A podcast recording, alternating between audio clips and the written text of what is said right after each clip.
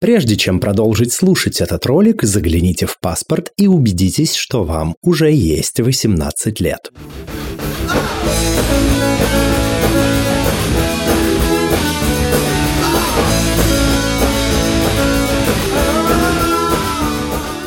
Всем квирного дня! Это подкаст «Громче» аудиоприложение к литературному квир-журналу «Вслух». С гостями и гостями нашего подкаста. В эфире этого подкаста мы беседуем о квир-репрезентации, о литературе, о репрезентации в литературе и обо всех смежных э, темах, которые составляет книжная и околокнижная реальность. И сегодня у нас в гостях Кристина Той, писательница, э, которая создала замечательную уютную ламповую книгу «Не тот кофе». Кристина, здравствуй. Привет. Меня зовут Кристина той. Я автор книги «Не тот кофе», которая уже издана в издательстве АСТ и уже снята с продажи благодаря новому закону.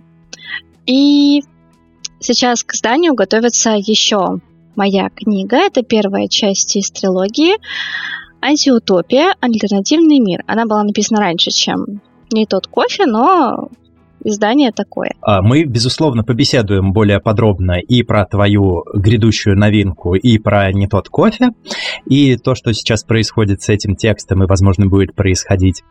А, ну и, собственно, предлагаю начать с книги «Не тот кофе». А, это самая заметная твоя работа последнего времени, такой уютный романтический текст в жанре Young Adult про любовь между двумя девушками, но, как ты упомянул только что, антиутопия, которая у тебя готовится к выходу, была написана раньше. А, с чем связана тяга писать в таких диаметрально противоположных жанрах? Писать я начала, да, с антиутопии, а, и мне эпизоды антиутопии приходили в голову сами. И моя любовь к более тяжелой по эмоциям литературе она дала о себе знать, поэтому первая книга, которую я сама захотела написать, она была более тяжелая эмоционально. И сейчас она еще в процессе написания, то есть трилогия еще не закончена.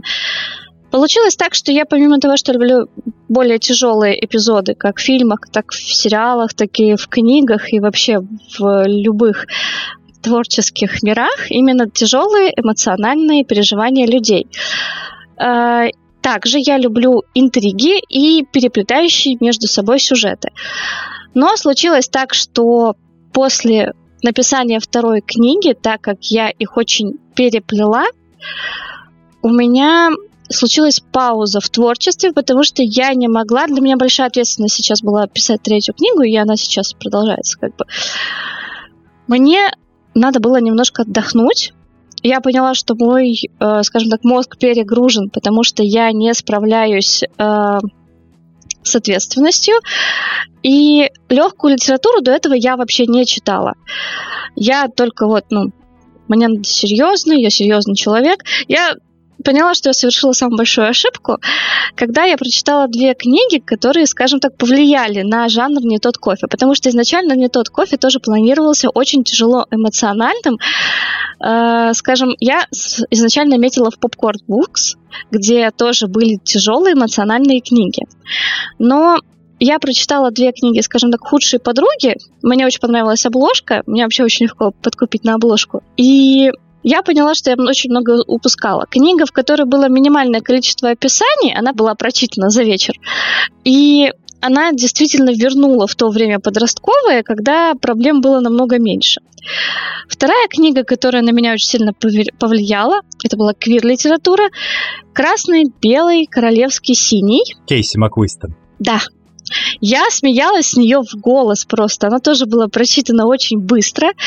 А, и она как раз попала мне в тот период, когда у меня было тоже тяжелое эмоциональное состояние. Я поняла, что я не хочу ничего писать такого, особенно когда у меня есть антиутопия. Я хочу чего-то очень легкого и нежного, скажем так, уютного, где действительно много поддержки, где человек будет брать эту книгу, будет с нее смеяться, где ему будет комфортно. И, соответственно, использовала эти впечатления как вдохновение для написания истории. Да, я поняла, что такие книги тоже очень нужны, что помимо, ну, я, я говорю, я действительно э, совершила большую ошибку, что я очень долго избегала этой литературы. Я поняла, что она тоже нужна, и что она эмоционально влияет на людей. Это замечательно. Я на самом деле полностью разделяю твой энтузиазм по поводу красного, белого и королевского синего. Мне тоже очень понравилась такая задорная, э, легкая и очень забавная книга. Забавная в хорошем смысле этого слова, на мой субъективный вкус. Хотя, возможно, кто-то из авторитетных слушателей и слушательниц э, может со мной не согласиться. Вот. Но, впрочем, дело вкуса. А давай поговорим немного еще про твою антиутопию. В одном интервью ты упомянула, что когда тебе пришла в голову идея твоей антиутопии, ты поняла, что единственное, э, единственный способ, как ты можешь передать эту историю на данный момент, это текст. А если бы была возможность рассказать эту историю не через книгу, а как-то иначе, какой бы формат ты выбрала? Визуальный формат.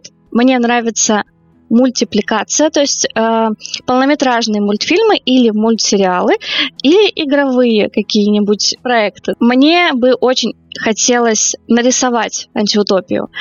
Сначала, возможно, в комиксе, и потом сделать из нее полноценный э, мультсериал. Скорее, мультсериал. На игру я, конечно, пока не засматриваюсь на антиутопию. Антиутопия, я бы сказала, исключительно мультсериал, и хочу сказать, что в планах у меня есть разработка мультсериала по этой вселенной. Но сначала надо доделать саму вселенную. У меня, как я сказала, не закончена еще третья книга. Замечательно. На самом деле я очень надеюсь, что у тебя все получится. Любопытно а, узнать, а как именно ты видишь визуализацию это в качестве мультсериала, это будет на что похоже? Это будет похоже на «Аватара», или это будет похоже на «Любовь смерти робота», или это будет похоже на что-то другое? Я, на самом деле, кстати говоря, вдохновилась «Любовь смерть роботы», потому что этот проект показал, насколько разная бывает анимация, но я поставила себе такую планку, как Аркейн. О, ну Аркейн это действительно высокая планка. А, мне очень понравилась атмосфера в, в Аркейне. Мне очень близка тема социальных классов неравенств, и она есть в антиутопии. И мне очень нравится угловатость, объем и визуальная вообще составляющая всего Аркейна. Возможно, это будет, ну, не прям один в один, и, возможно, это будет все-таки далеко от самого Аркейна, но планку, какие-то критерии по э, этому мультфильму я себе все-таки выставил. Ну, Аркейн это действительно очень хороший ориентир, потому что это потрясающий э, с многих точек зрения сериал, который, кстати, понятен людям, даже не имеющим никакого отношения ко вселенной Лиги Легенд. Я бы сказала, что помимо того, что понятен людям, которые не играют в Лигу Легенд, а, он хорошо раскрыт и раскрывает персонажа с другой стороны. Хотя у них очень хороший э, первоначальный ход, когда персонажа добавляют, о нем идет какой-то видеоролик, то есть какую-то часть истории о персонаже мы уже узнаем, узнаем его характер, как его хотели преподать, здесь преподнести. Здесь мы видим его с другой стороны в, в этом, э, хотела назвать его аниме, но меня сейчас загрызут, в этом мультфильме. Как будто что-то плохое. Uh, нет, потому что он не, ну, потому что это мультфильм, он не аниме, и называть своими вещами сейчас очень важно. Это да. Про это мы, впрочем, тоже поговорим про то, как называть вещи своими именами. Окей, хорошо. А, вопрос, вытекающий из предыдущего. В том же интервью ты упомянула, ну и сейчас тоже, что любишь видеоигры, игровую индустрию и даже начала учиться рисовать, чтобы однажды суметь создать свою видеоигру. Да и в твоей книге, в общем-то, не тот кофе, героини пишут сценарий для игры и работают в геймдев-студии. Кстати, один из гостей первого сезона нашего подкаста, Влад Крылов, а, отметил, что круто, когда сценарий игры перекликался с жизнью жизнью героинь. Мы обсудили немножечко не тот кофе. Вопрос в связи с этим. У тебя есть в планах создать игру именно со своим сценарием? И что это будет за игра, какой это будет жанр, что это будет за сценарий? У меня планов много. Как говорится, много планов строишь, где-нибудь да попадешь. Вот есть в планах создание своей игры. Я работала над инди-игрой. Это такие домашние игры, где они закреплены, они не закрепляются за какой-то определенной компанией. Это разработка, вот э, сидели дома, собирали игру. Маленькая независимая команда разработчиков, да? Да. Игра по сей день процветает. Я с, со сценаристом работала по бартеру, я писала книгу, он читал, говорил мне, что стоит поправить. Я писала иногда полностью сценарий, иногда переделывала, иногда э, добавляла персонажей. Есть там персонаж Эльфийка, э, но не тот кофе, я тоже ее упомянула, очень забавный момент. Над сценарием я работала, мне понравилось. Я поняла, что в игровой индустрии не так уж и сложно работать. В том плане это очень сложно, конечно, в настоящей, скорее всего, работать еще сложнее. Но если это независимая инди-разработка, то не спеша можно, конечно, прийти к каким-то хорошим результатам, если это все логически правильно выстроить и знать, куда двигаться, в каком направлении. Да, я учусь сейчас рисовать, потому что я очень э, хотела этому научиться, скажем, с детства. Если вы, например, сейчас вам за 20, как мне, я бы даже сказала, уже за 25, и вы творческий человек, но вам хочется учиться рисовать, туда сейчас самое время. Очень много курсов, которые дают какую-то базу, но зависит от вас очень многое в том плане, что дальше проработка и качество рисунка будет только благодаря тому, что вы постоянно будете работать. Рисование — это навык, такой же навык, как и многие другие, и здесь только труд да, я хочу какую-то визуализацию делать тоже сама, но мне сейчас кажется, что легче все-таки будет на кого-то это делегировать. Возможно, какую-то часть взять на себя. Но все-таки надо смотреть на соотношение времени, а, денежное. И, в общем, это все как отдельный какой-то бизнес-план. Не то, что прям бизнес, а именно э, надо рассчитывать правильно свои силы. У меня в планах какие игры? Почему у меня не очень развернутый сценарий по игре «Не тот кофе»? Потому что сам сценарий я хочу прописать как отдельные две книги. Я поняла, что я сделала правильно, когда я все-таки решилась на написание книг, потому что мне проще видеть историю целиком, переделывать ее в сценарий, переделывать ее в мультипликацию и переделывать ее же в игры. В планах написать диалогию про э, сказку о Фениксе, которая упоминается в «Не тот кофе», полноценные две книги, и по ней уже сделать какую-то игру. Но, скорее всего, это будет не не такая крутая, как вот на Xbox они делаются, хотя кто знает. Скорее всего, это будет тоже какой-то инди-проект. Что-то вроде Child of Light? А, к сожалению, в эту игру я не играла и не могу точно сказать. Я не могу привести даже примеры, если честно. Нет, могу. Мне очень нравится Hollow Knight в этом плане а, на Nintendo Switch. И аналогичная, скажем так, вторая игра про сына Аида. А, она так буквально и называется, по-моему, Hades. Да, да, это она. Там используется очень крутая штука. Там 2D э, графика, но благодаря тому, под каким углом она нарисована, кажется, что это 3D графика. Единственное, что там, конечно, пиксельки, хотя арты там божественные. В общем, идей много, как это все будет происходить. Это надо смотреть ближе к уже тому, как у меня будет издана вторая книга, к тому, как я буду работать над сценарием, сейчас я пока думаю э, в сторону мультипликации. По секрету я начинала еще писать детектив, который будет тоже как альтернативная реальность, но чуть-чуть больше в киберпанк. Там будет вестись сюжетная линия от двух персонажей. Один из них главный герой, второй, получается, персонаж — это девушка брата главного героя. Она работает официально детективом, он работает э, частным следовать, ну, частным следователем, частным детективом, и у него дела идут намного хуже. Шутки шутками ему дают какое-то дело, где надо просто проверить и все, как бы, там, успокоить бабушку, скажем. А сестра детек... Э, его брата и его брат работают настоящими детективами на государственной службе, и сказала так настоящими детективами. Имеется в виду, что полномочий у них больше, так как они все-таки государственные. Не, не частный сыщик, а госслужащий. Да, да, да, да, да. Суть, в общем, будет в том, что они придут к одному делу с двух разных абсолютно сторон.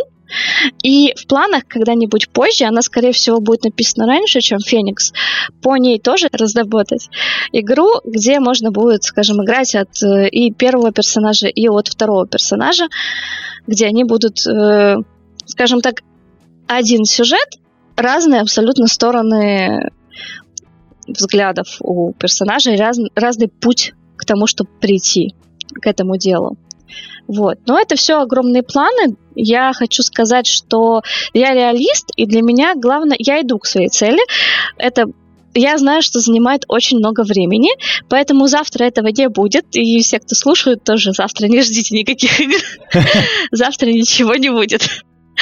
Я иду к этому очень долго, я очень упрямый человек. К изданию я шла три, может быть, четыре, три с половиной года. Поэтому я могу свои силы э, рассчитать, возможно, и правильно, но где-то это может быть больше времени.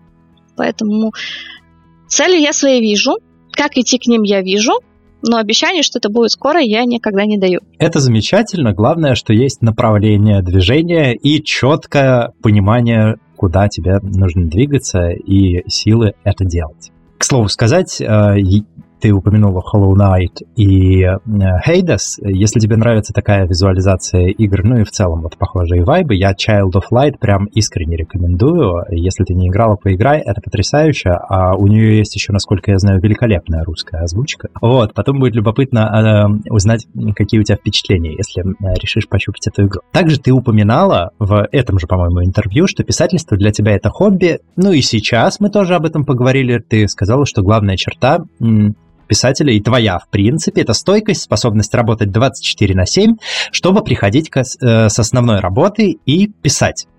Что-то поменялось с тех пор после того, как э, твою книгу опубликовали в бумаге, в твоих представлениях о том, как это все должно работать и как оно работает?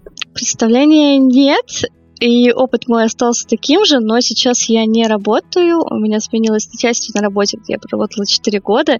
И сейчас э, я пока ну, не нахожусь в поисках новой работы, мне немножко проще. Хотя мне не хватает немного дисциплины, потому что когда я знала, что я сейчас прихожу с работы, и у меня только, только я либо сейчас пишу, либо не пишу вообще, я садилась и писала. Сейчас я знаю, что я могу написать завтра, и сегодня я могу перенести. Но я над этим работаю.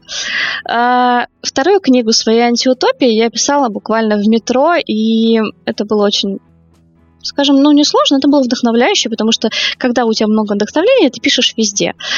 Первую книгу я, когда работала с редактором, в буквальном смысле я приходила в 10, в 11 часов домой, могла и в 12. Я садилась всегда, каждый день, а, даже в выходные дни, работать до 2-3 часов утра.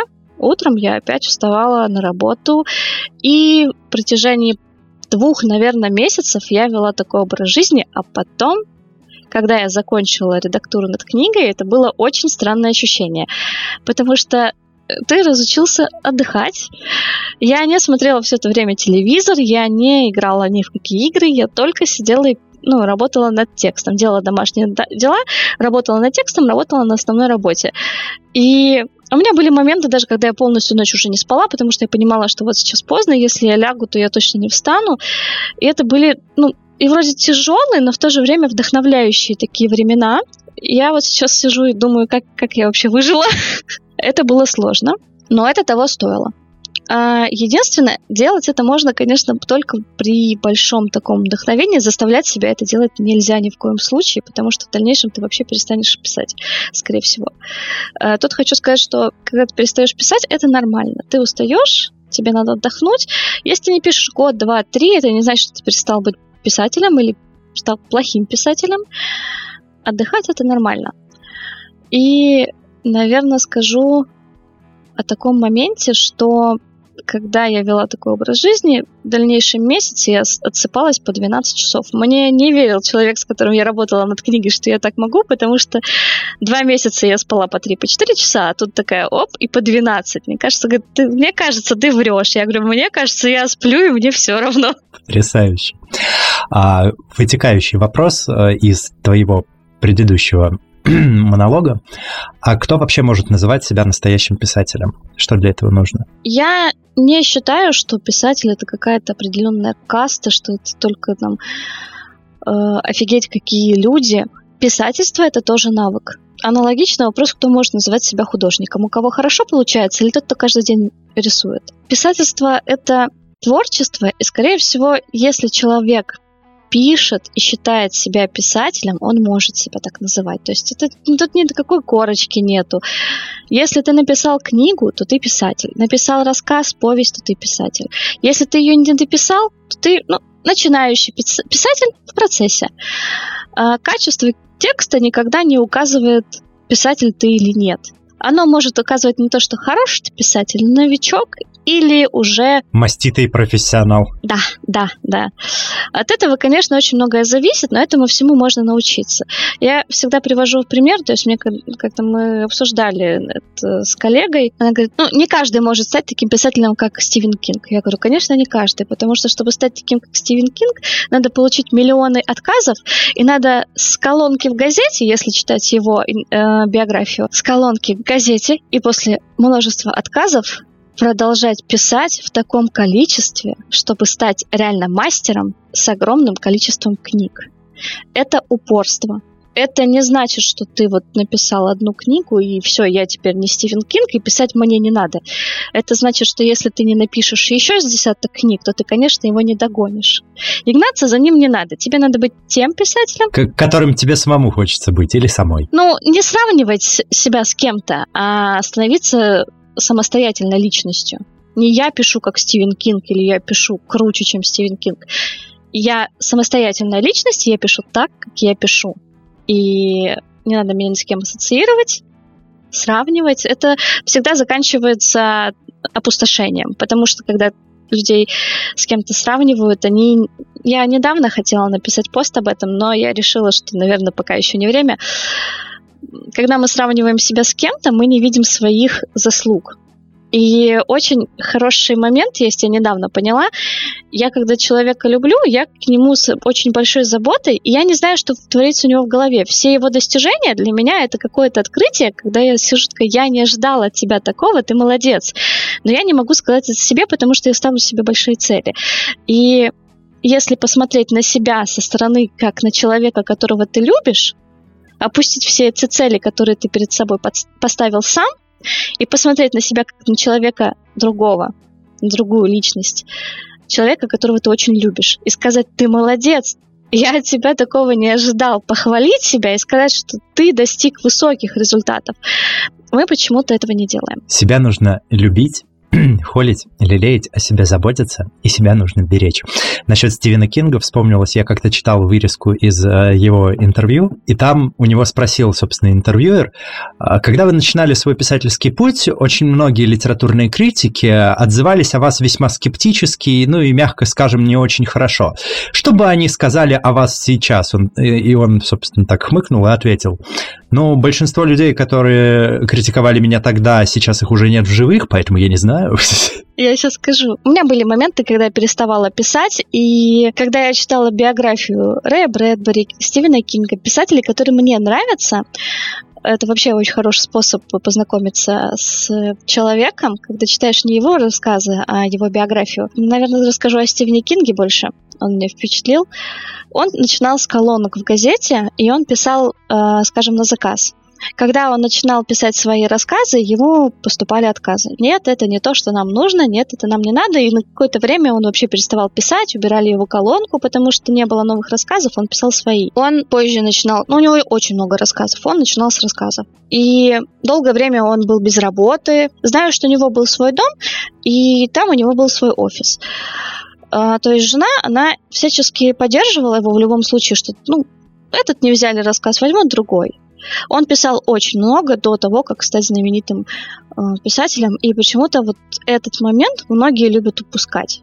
Почему-то все видят только достижения, а то, что человек очень много трудился, и когда получал отказы, продолжал трудиться, они вот почему-то этого не видят. Но когда ты в очень тяжелом состоянии и готов бросить все сейчас, или уже бросил и не знаешь, стоит ли возвращаться, прочитать такую биографию, оно, конечно, очень вдохновляет. Ты понимаешь, что, наверное, все-таки стоит вернуться и попробовать еще раз. Об этом еще и еще.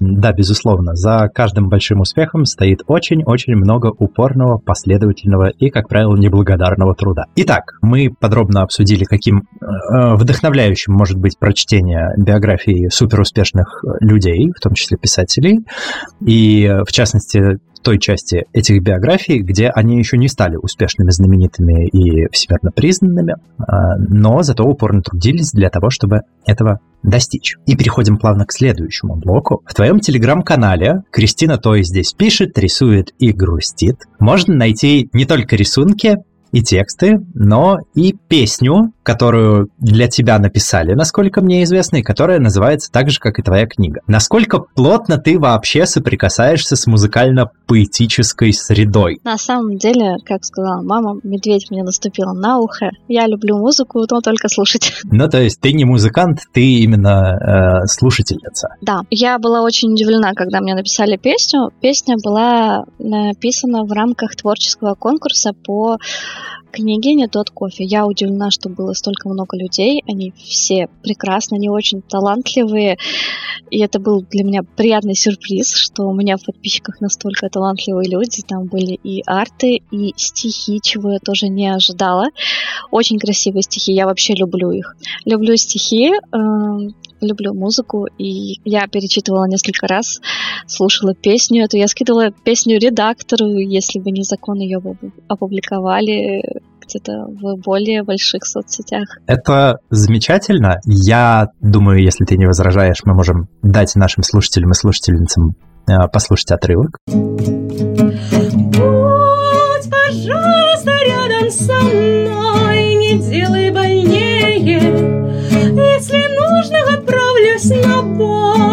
стану сильнее.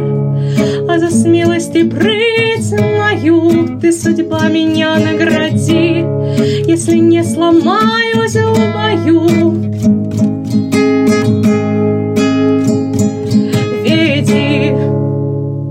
А с полной версией все могут ознакомиться э, у тебя в телеграм-канале. Да, она закреплена у меня, если что, в закрепленных сообщениях. Замечательно. Ну, потихонечку будем тогда подбираться к следующему очень важному и не столь жизнерадостному и утверждающему, э, жизнеутверждающему блоку, а именно к вопросам, связанным с квир-сообществом. Как-никак, мы все-таки подкаст громче, все еще аудиоприложение к литературному квир-журналу «Вслух». В твоей книге две героини проходят через романтическую историю. Для тебя, как для писательницы, важно давать репрезентацию квир-персонажам? Или просто конкретно эта история так сложилась, и ты не придаешь большого значения фактору репрезентации в текстах? Я знала, что эта история будет о двух девушках, которые проходят через тяжелый жизненный путь и находят друг друга. Эта история была именно про них. Мои персонажи, они появляются как бы внезапно. Это может быть и парень с девушкой. В антиутопии у меня нет, э, нет ЛГБТ какого-то просвета, потому что что я считаю, что у нас в России, так как это очень тяжелая тема, то ее как второстепенный план нельзя ставить. Это отдельная тяжелая история, которая раскрывается по-другому, э, как главная линия. Я хотела именно отдельную историю про двух девушек, которые пришли к этому выводу разными путями. То есть, если мы берем во внимание Еву, то она изначально знала, что и первая ее любовь, и вторая это девушка. Сама я придерживаюсь э, мнения что влюбиться можно в человека, то есть я могу влюбиться и в парня, и в девушку. И Марго, скажем так, э, в одних отношениях, когда которые сложились для нее очень печально и очень эмоционально у нас у всех, скажем, есть такие моменты, когда мы думаем, что больше мы не хотим вступать в отношения, потому что это тяжело. И у Марго тяжелый выбор. Она сейчас может упустить человека, который действительно ну, заботится о ней, и кажется, с этим человеком ей хорошо. Она может упустить это по причине прошлых отношений, она может это упустить по причине тому, что у нас в обществе это не совсем принято, в России. Это, э, скажем, ну, не будем скрывать негативно, встречается для многих. И она э, выбирает все-таки отношения. Я еще раз повторюсь, что хотела отдельно показать, как к этому приходит у нас здесь в очень тяжелом обществе. Но на тот момент, когда я писала книгу, э, скажем, я нашла людей, и в моем окружении их было довольно много, которые относятся как положительно к этому, так и сами являются... Квер-людьми? Наверное, ну, мне просто слово, если честно, не очень нравится. Они тоже состоят в однополых отношениях. Мы можем, кстати, обсудить эту тему поподробнее. Любопытно, а почему тебе не нравится это слово? Именно на звучание. Просто на звучание. Есть некоторые слова, которые... А я не негативно к нему отношусь, и я его употребляю. Просто именно звучание, возможно, мне сложно его выговаривать. Квир вот именно вот э, сложновато мы с редактором обсуждали, редактор иногда дописывал некоторые предложения, использовал слова какие-то более... Ну, они, они встречаются в литературе, но мне на слух они не очень нравятся. И я могу их заменять на синонимами. Я как-то назвала этот э, момент, но я забыла как. Как-то то, что я ласкова к читателям в том плане, что я выберу слово, которое аналогичное, похожее, но оно звучит по-другому. То есть я употребляю слово квир, но мне оно само по себе не очень нравится. Я не знаю, это, наверное, плохо, да? Чисто на звучание. Да, да, просто на звучание. Как бы, если мы говорим про звучание, то тут у всех свои предпочтения о том, как там и что должно звучать. Если мы не касаемся смысловых коннотаций, то это совершенно иная история. А окей, раз уж мы затронули слово квир, а что для тебя квир? Ну, я так полагаю, что однополые отношения. И только. Я скажу так, я немножко отстала от жизни в том плане, что я не успеваю за всеми э, терминами, потому что я где-то у себя здесь то есть я зациклена на очень маленьких вещах, в том плане, что написание истории и э, прохождение курсов, например мой уровень развития, я просто недавно спорила с подростками, и я только недавно узнала, что такое пансексуал, и мне действительно это слово очень близко. То есть я всю жизнь думала, что я бисексуал, а оказывается пансексуал. Потому что я предпочитаю, что говорить о том, что влюбляется в людей. Вот. Поэтому за новой терминологией я не очень успеваю. Я пишу о том, что я думаю, о том, что я чувствую, и, скажем, оказывается, для этого есть уже новые слова. Нет ничего постыдного в том, чтобы не поспевать за новой терминологией, тем более, что год от года ее становится все больше. Главное — это ключевой смысловой посыл и стремление э, идти в ногу со временем, чего у нас в стране э, сейчас, к сожалению, э, в большом дефиците. Ты знаешь, я вот когда спорила с этим подростком, я почувствовала себя подростком, я вспомнила, каким я была подростком на то время, я очень интересовалась новыми какими-то словами, для меня было интересно э, узнавать новые слова, в том числе бисексуал, что это значит, и я понимаю, что я, наверное, осталась вот на том уровне, когда мне было очень интересно, и все те слова, которые были у нас тогда, я запомнила, знаю хорошо, и когда мне говорят, что появилось какое-то новое слово, я чувствую себя очень старой. Ну, впрочем, опять же, главное э, желание и стремление да, к постижению новой информации. Э, вернемся немного обратно в этот блок. Что ты почувствовала, когда узнала, что в силу вступил новый закон о запрете кавычки открываются, ЛГБТ-пропаганды, кавычки закрываются, для всех возрастов. Как ты считаешь, касается ли этот запрет всех людей или только квир-сообщества? И как ты вообще относишься к цензуре? К цензуре в общем или к цензуре именно, которая у нас сейчас наступила? О, в общем или в, конкретно в частном кейсе. Можешь рассказать и про то, и про другое. Но начнем сперва с базового вопроса. Что ты почувствовал, когда узнала про то, что мы приняли новый закон? Uh, моя книга не так много пробыла на полках магазинах, и я скорее просто откатилась в этом плане, обнулилась, я бы сказала по количеству написанных и изданных книг. И э, радость моя была недолгой, но и особой, скажем так, печали и трагедии я не почувствовала за себя, скажем. Мне стало грустно за людей, потому что трактовка нашего закона, она не всегда подразумевает, что люди его правильно поняли. Мне стало страшно за людей, э, потому что, как мы видим, закон был об одном, Последствия его абсолютно другие. Да, последствия, конечно, не очень хорошие. Если мы э, вспомним буквально недавнюю историю про гей-пару из Казани, а именно Гела и Хауян, если ты слышал про эту историю, потому что, по-моему, много, много кто про нее слышал, там э, у ребят есть определенные сложности из-за нового закона. Да, я слышала, и мне на самом деле очень грустно, что я была подписана в ТикТоке на на две пары. Э, и они выглядели очень счастливыми, когда смотреть их тиктоки. И, честно говоря, тоже за них очень радовалась. И меня очень огорчает факт, что мы запрещаем показывать, что люди у нас могут быть счастливы. Ну, ладно, понятное дело, я утрирую, да, понятное дело, что э, у нас запрещен определенный, скажем так, определенные отношения, чтобы они были счастливы.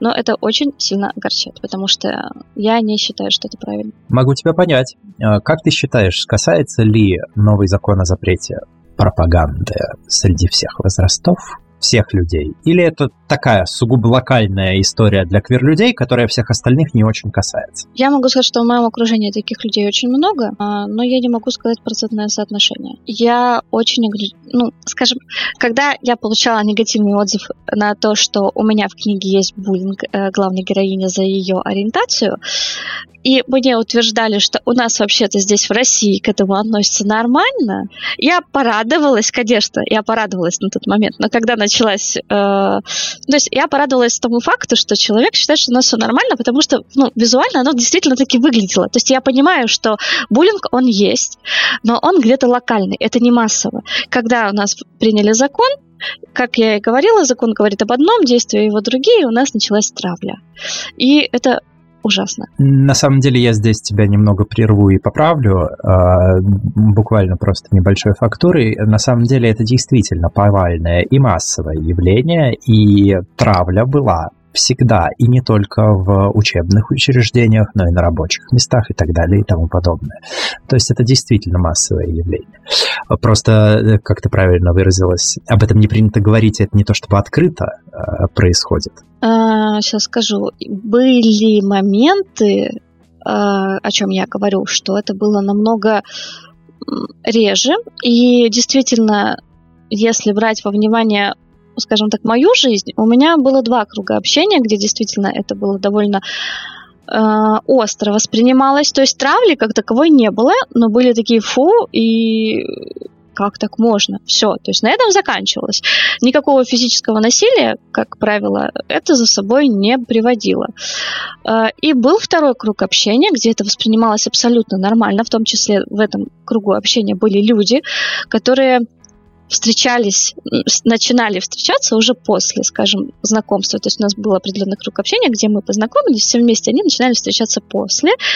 И это воспринималось абсолютно адекватно и нормально. Если брать во внимание сейчас время, стало, скажем, намного меньше, чем в моем подростковом возрасте, насколько я могу судить это. Потому что, возможно, скажем так, это не по цифрам, это не какое-то научное там утверждение, это моё, мой, мой личный опыт общения с людьми тогда и общения с людьми сейчас. Я знаю, что после того, как Netflix начал показывать э, очень часто и очень много, то есть, во-первых, он стал очень популярным, и э, помимо того, что в его сериалах и мультфильмах присутствует ЛГБТ-линия, э, истории действительно очень интересные, и их смотрят скажем так, есть определенное настроение, когда хочется посмотреть именно романтику между э, однополыми людьми. И у меня прям действительно было такое настроение, я буквально садилась с одеялом и ночами просто зачитывалась такими историями, да, э, потому что целенаправленно тебе нужны были эти отношения. А здесь у нас есть сюжет и эти отношения в них, и многие люди, когда увидели, что это... Повсеместно встречается? Да, что это нормально, я не могу использовать это слово сейчас в России, потому что это наказуемо, но я хочу его использовать. К этому действительно стали проще относиться до момента цензуры. Правильно ли я понимаю, твоя мысль в том, что после принятия этого закона произошел всплеск э, гомофобной риторики, насилия и так далее? Да, как я могу заметить, об этом начали говорить чаще. То есть до какого-то момента, во-первых, были люди, которые, возможно, этого не замечали, не хотели замечать и действительно ну, не видели. Были люди, которые к этому относились нормально, они остались, но люди, которые относились к этому нейтрально, они заняли позицию. Поэтому это сейчас очень ощутимо. И я говорю только о своих ощущениях и о своем окружении тогда, 10 лет назад, когда я с этим столкнулась, и сейчас.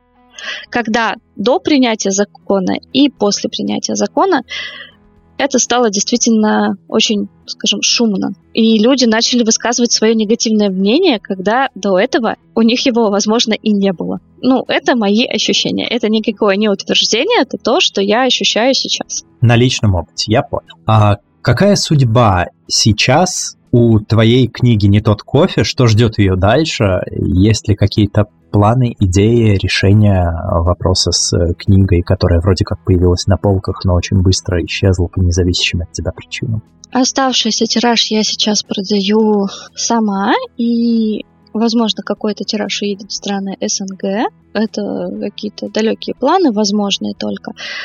Но так как, во-первых, я не, не то чтобы прям считала, что это большой заработок всегда на книгах. Я шла сюда с, в писательство с реализмом о том, что это творческая реализация для себя самой в первую очередь. Моя книга на Wattpad в бесплатном доступе. Она сейчас по главам когда я не забываю их выкладывать, выкладывается, но в конечном итоге она будет выставлена на Wattpad полностью, и я очень надеюсь, что найдет людей, которым она правда нужна. Хотелось бы верить. Э, Все же возвращаясь чуть-чуть назад, а как ты относишься к цензуре в целом а, и конкретно к ЛГБТ-цензуре в частности? Цензуре в целом я считаю, что, ну, э, скажем, я смотрю детективные всякие программы, которые подразумевают за собой не очень приятные кадры, и я считаю, что там, наверное, ну, не цензура, то есть для, для врачей нормально показывать трупы, да, например. То есть человек всегда должен знать, что он видит. Но скрывать повсеместно, это, конечно, не могу сказать, что правильно, но, конечно, детям трупы показывать нельзя. то есть к цензуре я в этом плане отношусь нормально, но к цензуре квир-литературы я считаю, что она была достаточно на тот момент котором она существовала, правильная. То есть мы показываем детям, что здесь 18 плюс, насколько я могу сказать, я начинала читать такую литературу в возрасте 15-16 лет, и я считаю, что это для меня было хорошим, правильным решением. Показывать ценз 18 плюс, конечно, хорошо, но ходить и бить детей, там, не знаю, под затыльники давать за то, что они читают такую литературу, это плохо. А что хорошего в том, чтобы показывать ценз 18 плюс на литературу, которая, ну, там, для, для подростков предназначена. Мы создаем э, видимость того, что мы хорошие родители, и мы оберегаем ребенка в том плане, что здесь... И просто я, например, беру в, э, беру в пример э, Лисью нору, где очень тяжелое эмоциональное состояние. Мы все-таки живем в России, и такая литература, как по мне, она у нас, если брать наших авторов в том числе, и, конечно, Лиса не наш автор, но тяжелые эмоциональные переживания. Mm, окей, э, я говорю не про это. Понятное дело, Лисия нора, там полный, там полный набор. Там и насилие, и сексуализированное, и обычное, и э, мафия, и убийство, и все такое прочее. А, равно как и в ряде там э, квир-книжек тоже есть довольно сильные сцены, которые предназначены для совершеннолетней аудитории. Давай, наверное, перефразирую сейчас. Подожди, я поняла, в чем была моя ошибка. Я просто забыла о литературе, где есть поцелуи. Я извиняюсь. Да, есть, например, тот же самый парень встретил парня, или автоквирография, или что-то вот такое, что, в принципе, на подростков-то ориентировано. А, или Элис Осман, радиомолчание, или трепет сердца, туда же. Я говорю, я забыла литературу, которая содержит просто поцелуй. Я прошу прощения. Я не такую литературу читала в своем возрасте. Ну, опустим тот факт, что ты ее писала, да? Это уже я во взрослом возрасте я ее писала тут. Вот. Тогда по-другому поставлю вопрос. Я не считаю, что квир-литературу стоит выделять отдельным цензом, если она содержит поцелуй. То есть, э, ну, это чисто мое мнение, конечно, и оно меня с него посадит. Так, э, я надеяться, что этого не случится. Будем надеяться, что никто не послушает этот подкаст из тех людей, которые могут на это повлиять. Вот. Я не считаю, что квир-литературу стоит выделять каким-то отдельным цензом, если она не содержит э, определенных эм, описаний. Я считаю, что она должна быть э, по рейтингам, как обычных любовных романов, да, или пусть это будет приключенческая литература.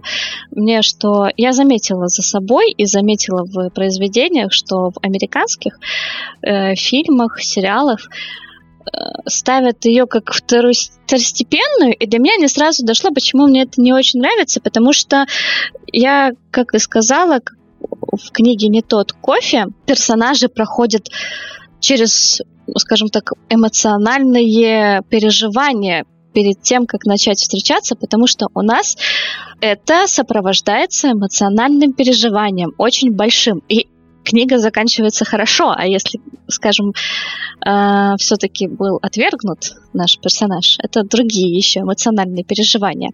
И их нет в американских фильмах до меня, говорю, не сразу дошло, почему это так. Потому что там это принято, и это нормально. То есть э, принятие себя в России и в Америке, они несопоставимы. Я говорю, для меня это отдельная история, ее нельзя ставить э, на второй план, потому что, или, по крайней мере, без тех эмоциональных переживаний, которые у нас здесь есть. Я считаю, что если добавляется второстепенная линия, то она должна проигрываться с спектром эмоций, близким ко мне. То есть мне нравятся эти линии, да, они есть в фильмах, сериалах, это здорово, что их показывают, э, но мне вот не хватает немножко эмоций. Да, ты считаешь, я правильно понимаю твою мысль, что в российском контексте а, не помешает больше именно главных ЛГБТ-линий со всем спектром э, эмоциональных переживаний, присущих э, российскому и около российскому контексту. Да, ну, ты знаешь, я не могу требовать от Америки, чтобы они, конечно, под меня подстраивались, это неправильно, но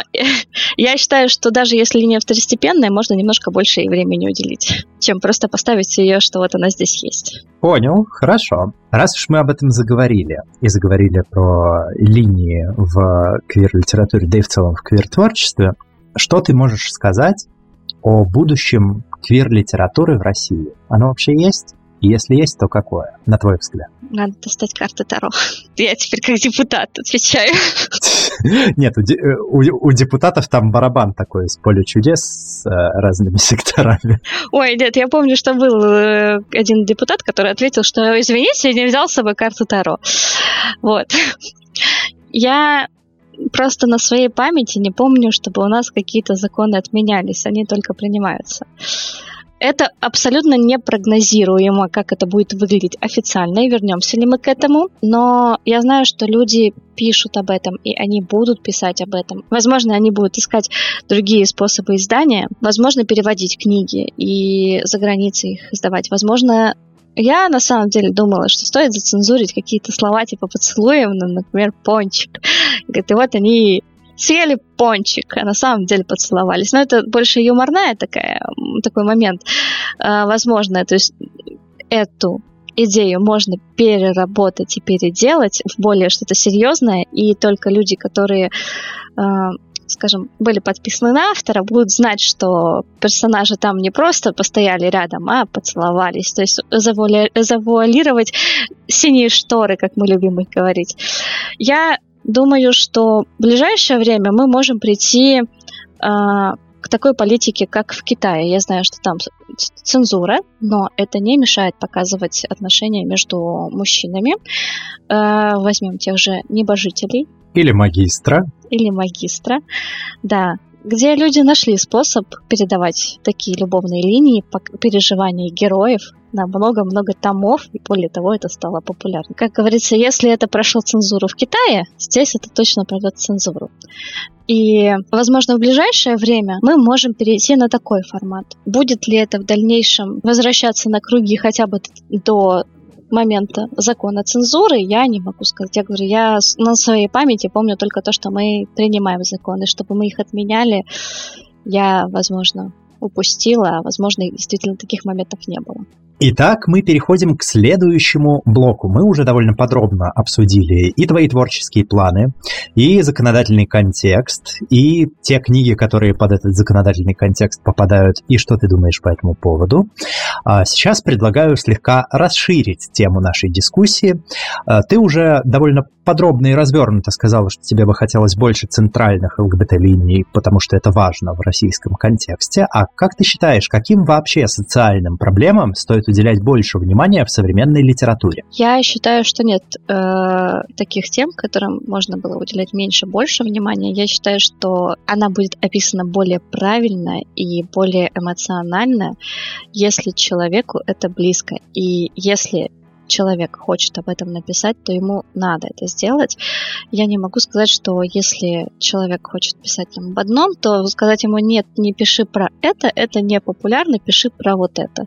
Это должно именно идти от того, что человек хочет сам передать. Потому что писатели, как правило, они всегда пропускают все через себя.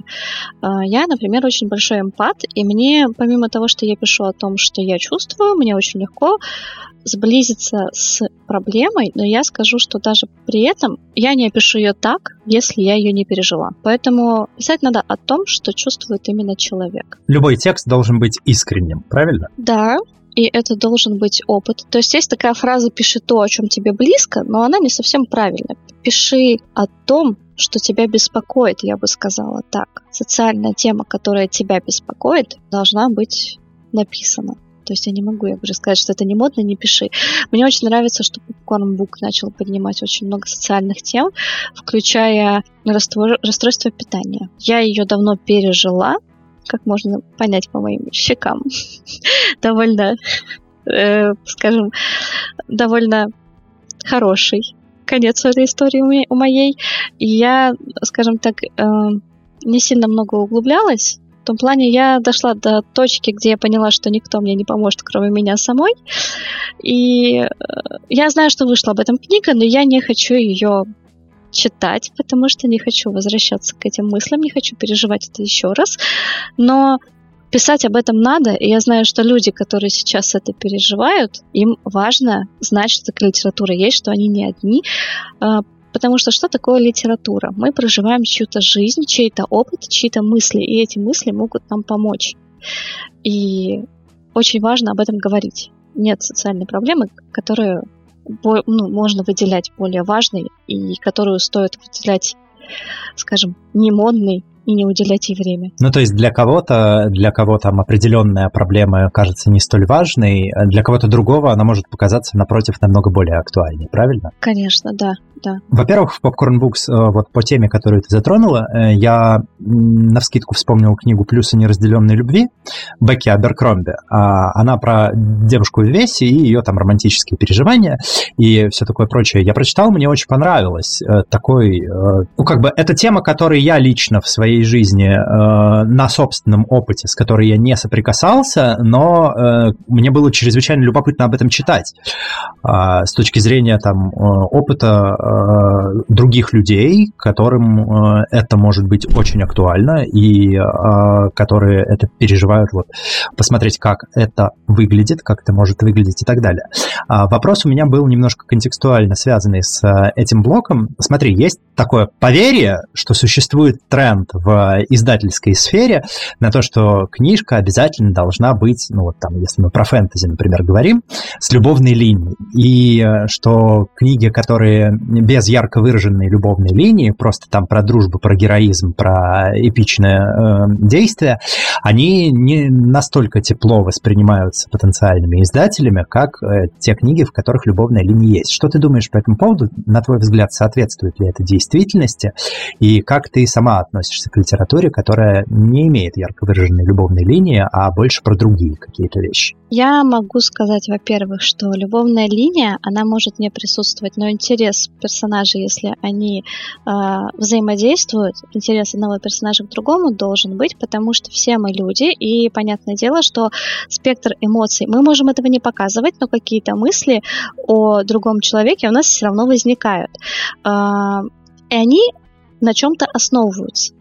То есть просто два персонажа стоять рядом и при взаимодействии ничего не чувствовать друг другу, они не могут. Это может быть раздражение, это может быть симпатия, это может быть безопасность. Один человек... У меня, например, я очень плохо, так как у меня было очень мало отношений, скажем, я ссылаюсь на это, у меня было очень мало отношений, я очень большой интроверт, и к, скажем так, к поиску человека, с которым я буду жить долго и счастливо, потому что у меня один, ну, как бы такая установка.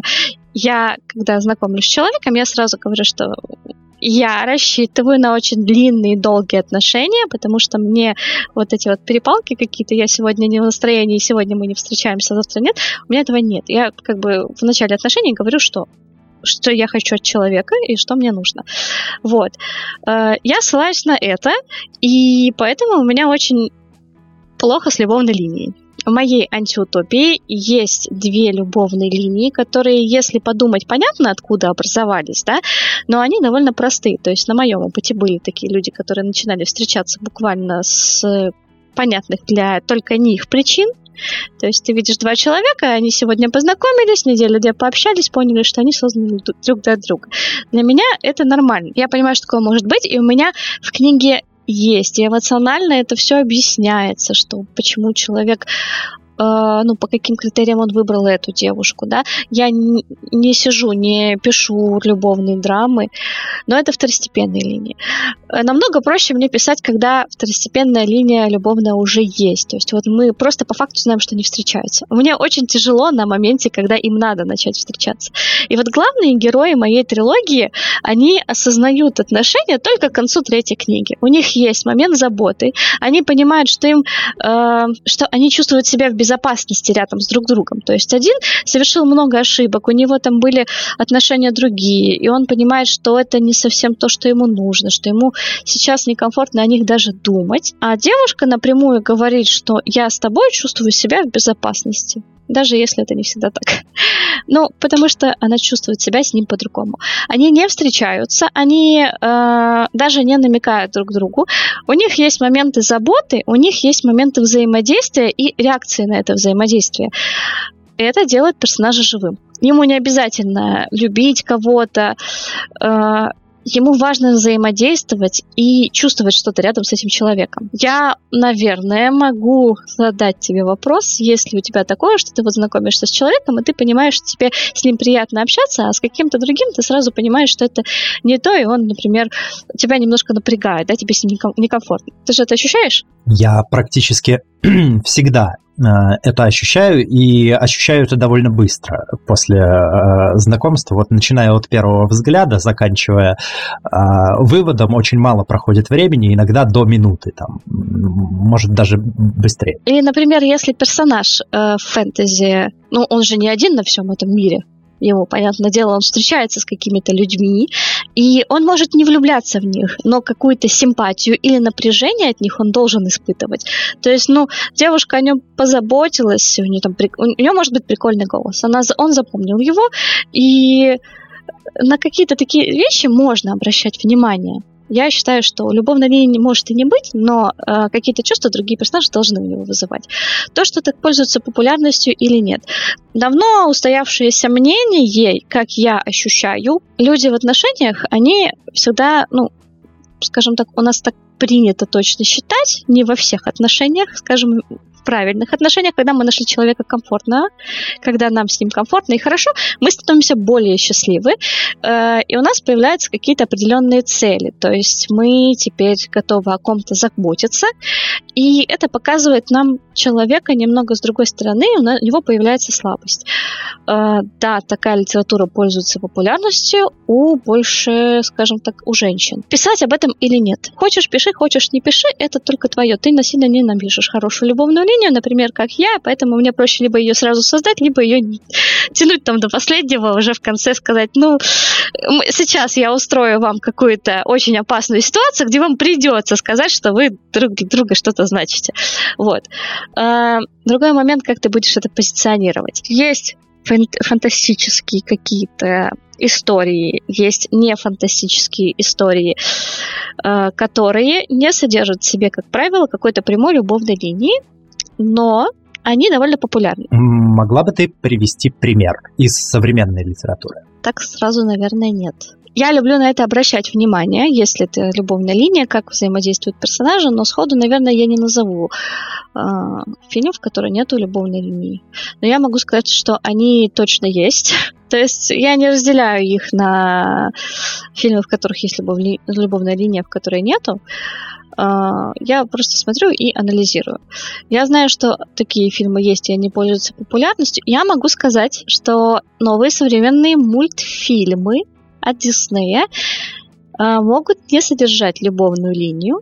Например, Лука. Это мультик о детях, где они э, заботятся друг о друге, поддерживают друг друга, но любовной линии у них ни с одним персонажем нет. Это Моана, которая сама по себе э, тоже она прям позиционировалась как история о сильной девушке без любовной линии. Потому что до этого все мультфильмы у нас, э, как мы могли заметить, у нас все персонажи женские циклились на принце, на мужчине. А сейчас они позиционируются как самостоятельные персонажи без любовных линий, но с поддержкой. То есть мы видим, что персонажи взаимодействуют, испытывают друг другу чувства раздражения, поддержку или э, беспокойство, но ни в какие отношения они не вступают. Главное подобрать целевую аудиторию, правильно э, презентовать свою историю. Если человек идет сюда за любовной линией, тут должна быть любовная линия, но ты это э, изначально так позиционируешь. Если ты позиционируешь, что здесь нет любовной линии, человек не будет разочаровываться, если там ее нет. Угу. Насчет э, Луки. На мой субъективный вкус этот мультфильм такая очевидная аллюзия на ЛГБТ-сообщество. Что ты думаешь на этот счет? Если читать э, историю и биографию, так как это делаю я, потому что я очень люблю углубляться. Э, я скажу так, что я не ищу символизма во всем, да, я люблю прямую какую-то информацию, вот именно точную. Если читать информацию о Луке, которую читала я, а я не могу сказать точно источник, потому что это интернет, то режиссер фильма делал мультфильм о дружбе его и человека, в которого он был влюблен. И эти главные герои — это он в детстве и человек, в которого он был влюблен. Да, он не показал... О, я обожаю, просто я сейчас скажу, в детских мультфильмах я не люблю любовные линии вообще. Забота и поддержка показываются детям по-другому. И Лука для меня стал просто прекрасным примером того, как можно показать заботу и поддержку между двумя парнями, показать, что это нормально.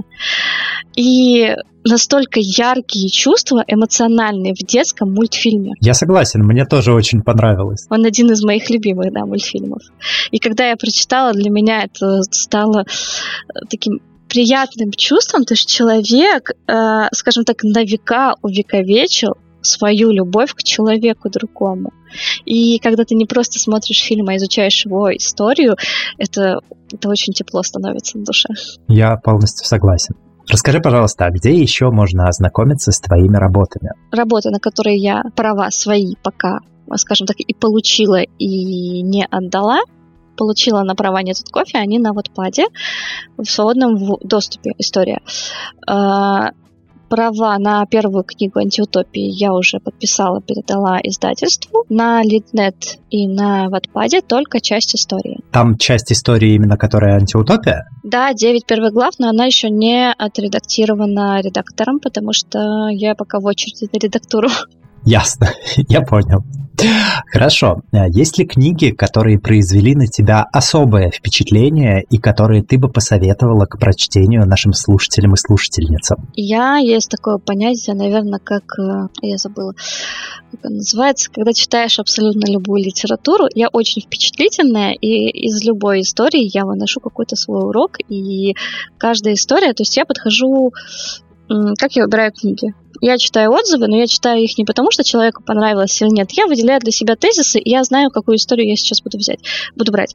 Э, очень многие истории, я бы сказала, 99,9% мне нравятся, все их я могу рекомендовать, вопрос только в том, что нужно, потому что определенную книгу я никогда порекомендовать не могу, я всегда спрашиваю предпочтения.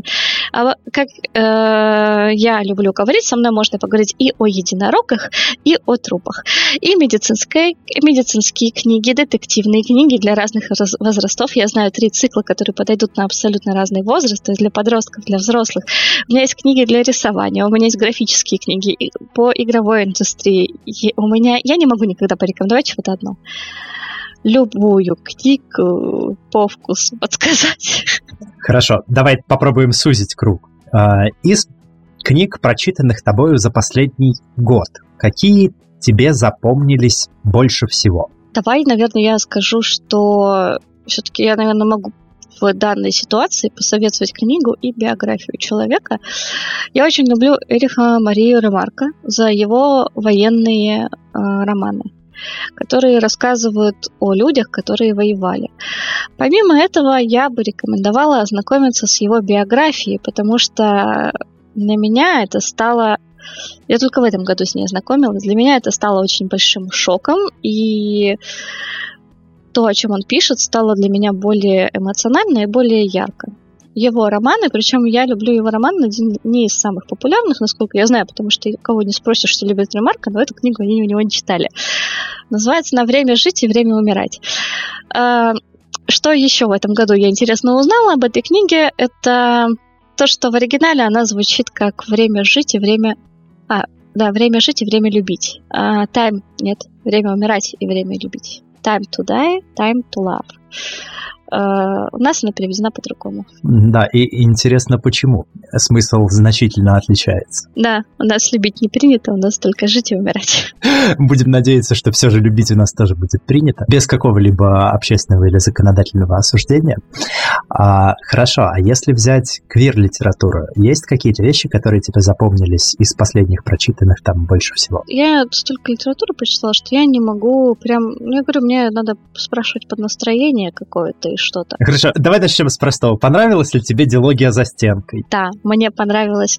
Э, первая книга была, э, скажем, был момент вопросительный, но так как я тоже люблю такие моменты делать, то есть э, когда возникает вопрос о чувствах Конорда к Отису. Это все рассказывается во второй книге. Я люблю, когда развернуто, я люблю, когда мы возвращаемся к какому-то определенному моменту, и все рассказывается. Да, когда они, э, скажем так, прочитаны обе истории вместе, они прекрасны. Мы узнаем о чувствах и об одного персонажа, и о другого персонажа, которые прошли через определенный свой путь. Да, мне понравилось. Мне вообще нравится, как Габриэль пишет, и сейчас он написал «пой». И так, начну с простого. Пой надо читать. Почему? Потому что, во-первых, э, слог автора очень вырос. То, как он пишет, то, какие сравнения он приводит, они прям очень нравятся. Это раз. Во-вторых, мы поспорили с Габриэлем. Мы вообще ну, на самом деле очень хорошо общаемся, и в моменты, когда одному из нас надо поныть о какой-то тревоге, то есть я прихожу со своими тараканами, он пишет со своими, мы друг друга поддерживаем. И тут у нас случился спор. А, Габриэль уверен, что как бы пой будет продаваться долго, а я, так как читала эту историю и сейчас еще дочитываю, мне очень нравится. Я уверена, что она продастся намного быстрее, и топ-тираж будет до первого числа. Мы поспорили, что если я права, то Габриэль оплачивает два концепт-арта для моей анимации антиутопии. Если я не права и доп после доп-тираж э, объявляется после первого числа, то я оплачиваю четыре персонажа, которые, из которых он выберет, какого выбрать на кружку. Что самое печальное, наш редактор в курсе этого спора, он подписан на нас, и теперь он знает об этом. И отсюда возникает вопрос. Он что-то знает. Он что-то знает, и на чьей стороне. Будем надеяться, что он сохранит бесперестрастность, потому что кому как не ему знать, когда будет объявлен доп-тираж и будет ли он объявлен. Да. Я, наверное, скажу попой еще. Мне очень нравится история, как она показывается. Габриэль, так как он, скажем так, не изменяет себе и продолжает писать о чувствах мужчины к мужчине, только уже в более таких э, границах дозволенного. Хотя изначально история, ну, то есть она не переписывалась и не цензурировалась, так как, скажем, другие истории могут быть подвержены, да, то есть она изначально была больше о предательстве, давайте небольшой спойлер, о предательстве, и описание, которое там он берет, я сейчас хочу просто цитату, а, мы знаем, что Луна сама по себе не светит, а она отражает Солнце, и а, описание, скажем, персонажа, который появился в этой истории, звучало как «Том, я надеюсь, что ты сможешь отличить отражение ли твой друг новый, или же он настоящее солнце. Притворяется ли он, что он светит, или он действительно светит? Я скрыла имя, я э, даже два имени, и дословно фразу я не назвала в целях того, чтобы это не было спойлером. Но сама философия этого описания мне очень нравится, и она прям, я ее буквально, мы сидели на презентации, и я там рядом сидящей девочке, которая купила историю, я ей показываю, вот смотри, это, это круто, и это несет за собой большой смысл, потому что Габриэль очень любит э, смысловую нагрузку в тексте. Он никогда ничего не пишет просто так. В застенке у него тоже есть э, смысл, у него есть философия, которую он э, показывает рисунками, актами на заказ и пишет о ней в своем блоге. Я не буду о ней рассказывать, потому что это тоже спойлер э, для второй части. Об этом Габриэль расскажет сам, когда придет ко мне в подкаст. Да, но, надеюсь, тоже без спойлеров. В общем, да, я рекомендую его к прочтению как э, писателя, как коллегу, потому что я действительно восхищаюсь тем, что он пишет, как он это пишет, какие использует описания и что вкладывает в текст. Вот. А кроме него, какая-то квир-литература запала тебе в душу э, из прочитанных там, ну, за какой-то последний период времени? Есть что-то запомнившееся? Давай я назову еще раз «Красный-белый королевский синий», потому что это история действительно скажем, важная для принятия. Там э, есть момент политический в конце книги, который очень, скажем, э, счастливый конец, и он действительно политический. Сама по себе книга очень веселая, диалоги между персонажами, то, как они начинают встречаться. Я, правда, я смеялась очень громко с этой книги, я сохраняла диалоги, я пересылала. И в контексте это, конечно, было не так смешно, но все равно, да. Э, единственное, что вы ждете от этой книги, давайте снизим немножко планку, потому что она мне нравится. Я хочу, чтобы она понравилась вам. Не ждите от него прям очень многого, чтобы не разочароваться. Это задорный, забавный, горячий и очень э, добрый э, текст. Да, поэтому надеюсь, что нам понравится, если вы будете читать.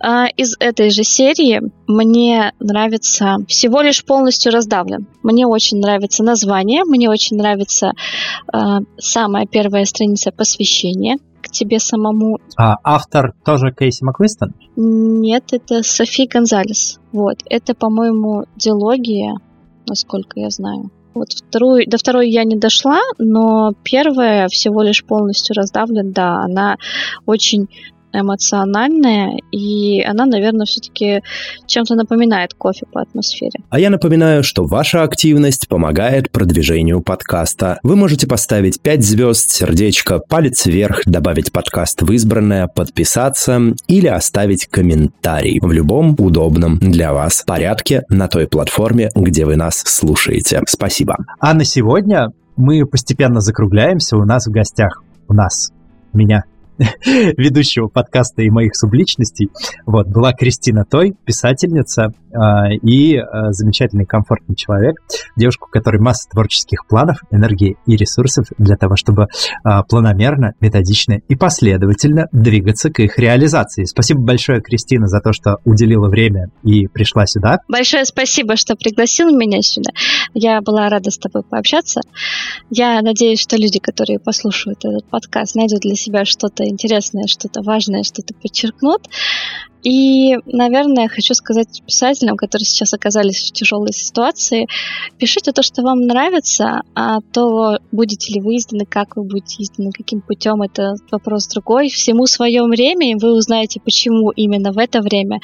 Я сейчас очень многим рекомендую пытаться переводить свои тексты и в скажем так, историю под конец, вдохновляющую. Хочу сказать, что, насколько я читала, а, например, Дмитрий Глуховский, который сейчас очень популярен был благодаря книге «Метро».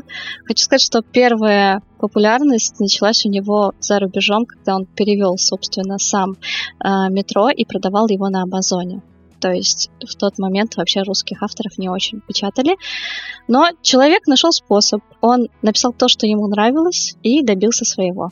Я думаю, что у вас все получится, если вы действительно чего-то хотите. Замечательное вот такое вот пожелание оставляет напоследок а, вам, наши дорогие слушатели и слушательницы, Кристина Той. Если вы наслаждаетесь нашим подкастом и хотели бы нас поддержать, пожалуйста, рассмотрите возможность сделать небольшой донат. Вы можете сделать донат любой комфортной для вас суммы. Можете ознакомиться со ссылками в описании, где будет вся подробная информация. Ваши пожертвования помогают нам продолжать делать то, что мы любим, и мы надеемся, что наш контент продолжит приносить вам радость и пользу. Спасибо вам за прослушивание, и мы надеемся на вашу поддержку. Всем пока, услышимся, всем чпоки.